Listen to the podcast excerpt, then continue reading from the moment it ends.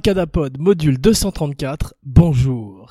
Aujourd'hui dans la série Brains, More Brains.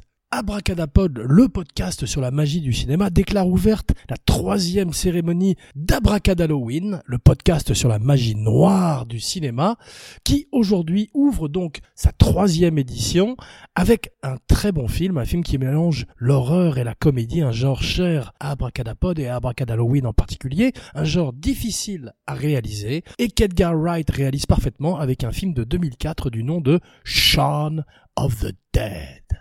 De même que ceci est le troisième volet de la saga Abracadalloween qui revient comme chaque année pour le mois de Choctobre où nous nous intéressons cette fois-ci de plus près au cinéma d'horreur et au cinéma fantastique. Edgar Wright signe le premier volet de la Cornetto trilogie en hommage à cette glace qui a trois parfums et pose sur la carte du cinéma mondial Nick Frost et Simon Pegg qui sont deux véritables Abbott et Costello modernes qui affrontent les zombies comme en d'autres temps Abbott et Costello avaient affronté la momie Frankenstein ou Bella Lugosi en personne. Cette fois-ci, ce sont deux comiques anglais. Mais aujourd'hui, notre histoire commence donc en Angleterre en 1999 avec la série Spaced. Spaced, c'est un sitcom dirigé par Edgar Wright. C'est là qu'il fait la rencontre de Simon Pegg et de Nick Frost. C'est un sitcom avec Jessica Stevenson. Il emploie une seule caméra et beaucoup de clins d'œil au cinéma et en particulier au cinéma de geek. C'est un petit peu l'ancêtre, le précurseur de la geek culture avec plein de références, non seulement aux jeux vidéo, mais également aux films d'horreur, aux films fantastiques. Une espèce d'abracadapod avant l'heure, avec des gens très talentueux, contrairement à Abracadapod. Et en Angleterre, donc Frost et Peg sont deux amis, ils sont roommates depuis quelques années, ils vivent dans le même flat à Londres, et Edgar Wright fait leur rencontre et travaille sur Space, une espèce de, mélange, selon eux, des Simpsons, des X-Files et de Northern Exposure, qu'Abracadapod connaît un petit peu moins bien. Il a toutes sortes de références à la pop culture et plein de Easter eggs qui sont cachés tout au long de la série, un petit peu à la manière du film Shaun of the Dead. Shaun of the Dead est tourné en 9 semaines, ce qui est un record pour un film qui a beaucoup d'effets spéciaux et qui mélange donc de façon très harmonieuse l'humour et l'horreur, comme souvent c'est le cas pour les films les plus réussis. Les metteurs en scène sont des grands fans de films d'horreur et montrent un grand respect pour les originaux dans leur parodie, car c'est également une parodie en particulier de la trilogie des morts de George Romero, George A. Romero, George A. Romero, on devrait dire. qui est un modèle pour Edgar Wright et Simon Pegg qui sont très très fans et qu'ils retrouveront, on va voir par la suite, dans leur carrière. Sean, pour la première fois, a ce côté kinétique d'Edgar Wright, ce cinéma un petit peu cartoon qui ressemble au coyote qui poursuit Mip Mip et qui avait un peu mis sur la carte également Sam Raimi avec des films comme Evil Dead et très référencé par Shaun of the Dead et par Wright et Pegg. Ce mélange extraordinaire d'une caméra qui va dans tous les sens et de personnages très proches donc des Looney Tunes avec en tête le grand Bruce Campbell qu'Abracadapod a eu la chance de côtoyer pendant plusieurs semaines également dans le désert californien à Palmdale pendant le tournage de Army of Darkness du grand Sam Raimi, où le petit abracadapod était assistant de production. C'est un épisode de Spaced en particulier qui s'appelle Art, qui inspire le film. Dans dans l'épisode, Peg prend des amphétamines. Effectivement, le show fait beaucoup d'allusions à la drogue, l'herbe en particulier et l'ecstasy également. Abracadapod vous recommande la spéciale Stoner Film avec Patrick Jucot, le co-host d'Abracadapod, qui nous retrouve la semaine prochaine pour une spéciale Los Angeles. I'm going, going back, back to Kelly, Kelly. Mais pour l'heure, nous sommes dans la banlieue de Londres, où une apocalypse zombie se prépare tranquillement. D'ailleurs, le titre original du film, c'était Tea Time for the Dead, l'heure du thé pour les morts, un clin d'œil au jour des morts, un clin d'œil à la nuit des morts vivants, à cette espèce de saga romérienne, non pas Eric Romer, mais George Romero, qui se poursuit à travers les temps, qui a commencé en 68 avec l'extraordinaire Night of the Living Dead, film précurseur avant-garde moderne, qui nous parle des droits civiques, qui nous parle du Vietnam, qui, comme tous les grands et les meilleurs films d'horreur, est une satire déguisée de la société de son époque. On voit que Romero, lorsqu'il emmène euh, les bandes pour les faire enregistrer, fait une erreur et le film se retrouve directement dans le domaine public, ce qui explique qu'il est remaké, rebooté, reimaginé à travers le temps, sans qu'un seul dollar n'aille à Romero, qui finirait par faire toutes sortes d'autres films de mort en particulier le très bon Day of the Dead, avec un extraordinaire zombie apprivoisé du nom de Bob, et le très bon Dawn of the Dead, très bien remaké par Zack Snyder, probablement dans son meilleur film, où cette fois-ci, les zombies se mettent à courir, à l'inverse des zombies léthargiques de Romero. On demande à Simon Pegg pourquoi dans Shaun of the Dead, les zombies sont également somnambuliques, contrairement aux extraordinaires zombies sprinters de Danny Boyle dans 28 jours plus tard, dont nous parlerons plus tard également, dont nous parlerons 28 jours plus tard. Et Simon Pegg a simplement répondu, la mort n'est pas un energy drink.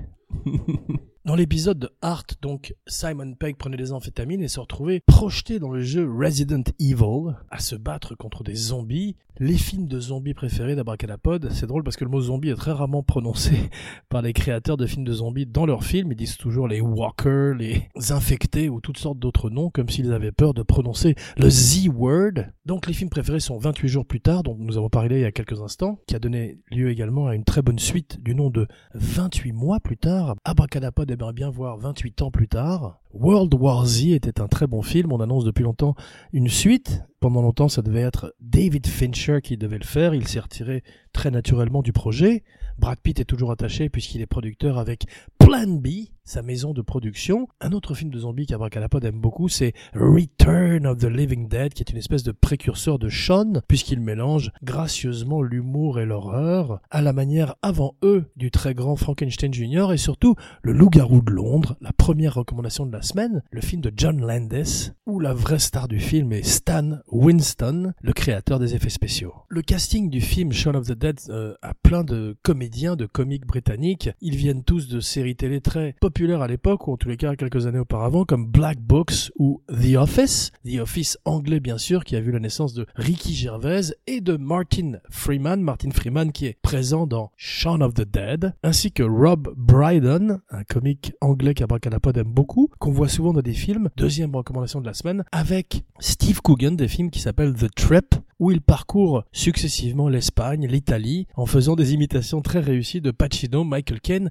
et toutes sortes d'autres acteurs. Il fait donc un zombie, plein de zombies caméos très connus dans le film. Il y a Joe Cornish, qui est un ami personnel d'Edgar Wright et qui mettrait en scène Attack the Block, qu'Abracadapod n'aime pas beaucoup, en les cas beaucoup moins que Shaun of the Dead. Il y a également un caméo en zombie, on dirait du tahitien, de Chris Martin et d'autres membres de Coldplay. Edgar Wright est très très branché musique. On le voit d'ailleurs dans ses films suivants, en particulier Baby Driver, qui est une espèce de long vidéoclip qu'Abracadapod n'aime pas énormément, mais il a ses fans, donc Abracadapod s'abstiendra d'en parler. Et surtout, Abracadalloween. En parlant d'Abracadalloween, les deux autres films de la Cornetto trilogie sont eux en revanche très réussis. Hot Fuzz et en particulier The World's End font quelque chose de très intelligent et très fort, c'est que au sortir de Shaun of the Dead, qui est un très gros succès avec une mise de départ de 6 millions de pounds, ils en remportent plus de 30. Très vite, l'idée d'une sequel, d'une suite flotte dans l'air, à la manière d'un linceul, d'un fantôme.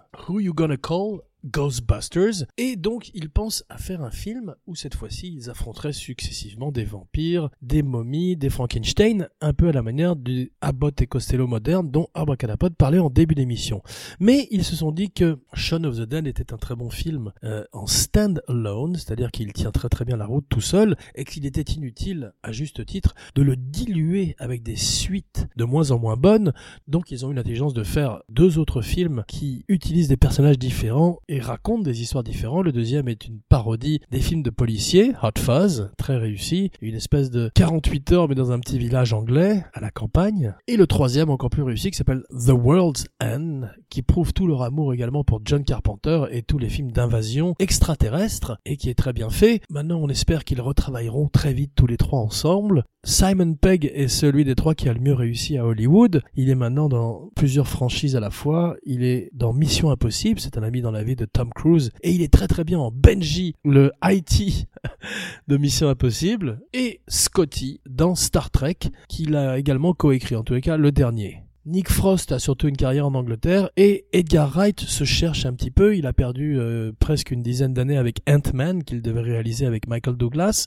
Les fameuses creative differences, différences créatives, ont fait qu'il s'est séparé de Marvel et de Kevin Feige et qu'il ne travaillera probablement plus jamais avec eux. C'est en tout le cas un metteur en scène très intéressant, bien que cette manière extrêmement kinétique, voire cartoon de filmer, semble être un petit peu aujourd'hui démodée. Le film est tourné à Londres. La plupart des figurants qui font les zombies sont des fans de la série Spaced, donc ils sont payés très peu. Un pound par jour, c'est un hommage à George Romero qui payait lui-même ses propres figurants dans La Nuit des Morts Vivants un dollar. 28 jours plus tard a été tourné aussi à Londres, et pour obtenir cet effet apocalyptique de rue déserte, quand l'extraordinaire Cillian ou Killian, j'ai jamais su comment on prononçait, Murphy se promène dans ces rues fantômes d'un Londres déserté, Danny Boyle expliquait que pour vider une grande ville comme ça, c'est très compliqué. Soit on a énormément d'argent, comme c'était le cas pour Tom Cruise, on reparle une fois de plus de lui, sur Vanilla Sky, où il avait vidé avec Cameron Crowe Times Square, soit on est très ingénieux à la manière de Danny Boyle qui a envoyé ses plus jolies assistantes pour demander aux gens qui à 5 heures du matin sortaient de boîte de nuit et s'apprêtaient à ruiner son plan d'attendre patiemment à un feu rouge ou sur le coin de la route. Et euh, ça marchait très bien en général. Ce qui donne ces images magnifiques et terrifiantes de ce Londres désincarné avec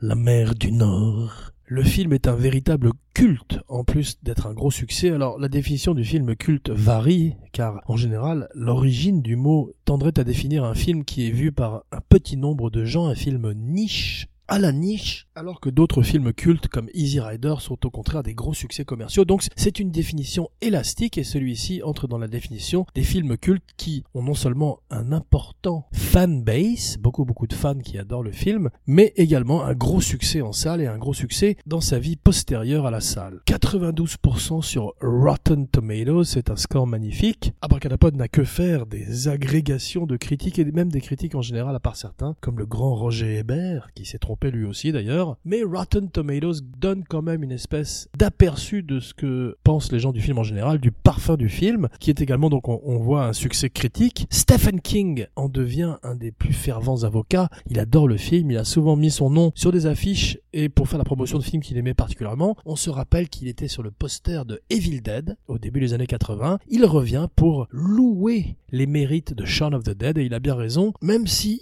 a eu très tort parfois, comme lorsqu'il a dit de The Shining que c'était une Cadillac sans moteur. Sacré Stephen. Le saint patron d'Abracadalloween néanmoins. Néanmoins comme un squelette ou un lépreux bien sûr. S'il vous plaît, likez, partagez, commentez, écoutez Abracadapod avec tous vos amis. Ghouls, fantômes, la nuit promet d'être belle car voici qu'au fond du ciel apparaît la lune rousse. Faites tourner Abracadapod à toutes vos sorcières et autres vampires. Merci. Le point commun euh, entre Abracadapod et les vampires, c'est que it sucks. D'autres fans célèbres du film sont Tarantino, qui dit que c'est un des 20 meilleurs films de 1992, George Romero, George A. Romero, la principale inspiration du film, se fait projeter une copie de Shaun of the Dead dans sa maison en Floride. Quelque part, ça n'étonne pas à Bracanapote que Romero, le papa des zombies, habitait en Floride. Et il aime beaucoup lui aussi, à tel point qu'il décide d'engager Nick Frost et Simon Pegg pour son propre film de zombies de 2005, Land of the Dead. Je crois que c'est celui avec John Leguizamo et Dennis Hopper. Peut-être un film à revisiter d'ailleurs. Et au départ, Pegg et Frost sont censés avoir des caméos plus important, des vrais seconds rôles. Ils demandent gentiment à Romero s'ils peuvent jouer des zombies à la place. Ils sont trop fiers de faire un mort-vivant dans un des films du pape des morts-vivants. Il existe plusieurs remakes du film, Abracadapod a découvert à l'occasion de l'émission, notamment un remake euh, cubain, je crois, du nom de Juan of the Dead, et une version singapourienne. Il y a plusieurs comic books, souvent écrits par Peg et Frost, qui sont très fans également de comics et de toute cette geek culture. Ils vont souvent au Comic Con, ces conventions qui rassemblent tous les fans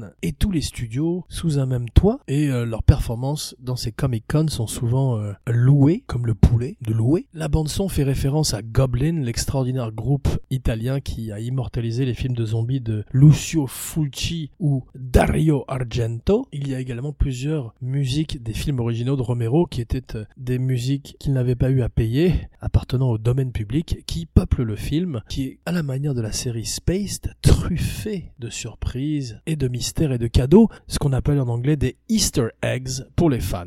La suite aurait dû s'appeler From Dusk Till Shawn, en hommage probablement au film de Tarantino et Rodriguez, qu'Abracadapod n'aime pas beaucoup, qui s'appelle From Dusk Till Dawn, où Tarantino s'était donné le rôle du frère de George Clooney. Abracadapod en rit encore.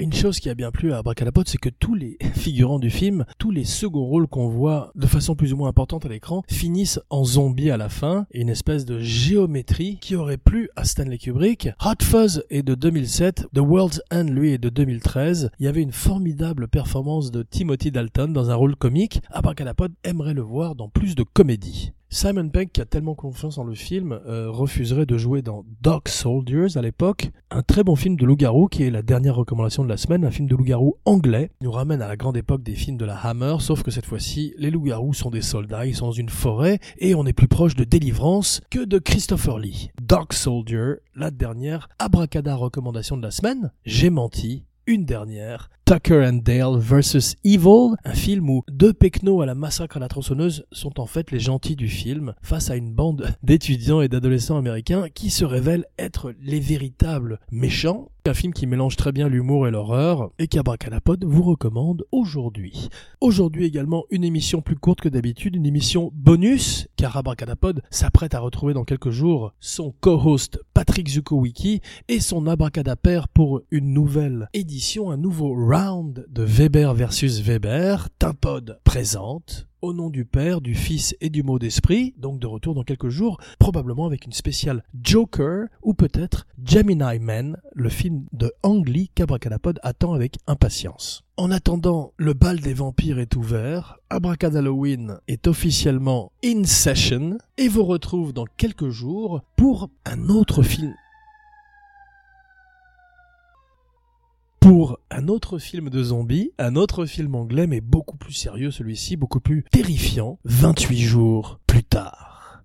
Peut-être le meilleur film de Danny Boyle. Et nous parlerons également de la suite, 28 mois plus tard, avec le grand Robert Carlyle, dans le rôle d'un des meilleurs zombies de l'histoire du cinéma. Jean Weber, signing off.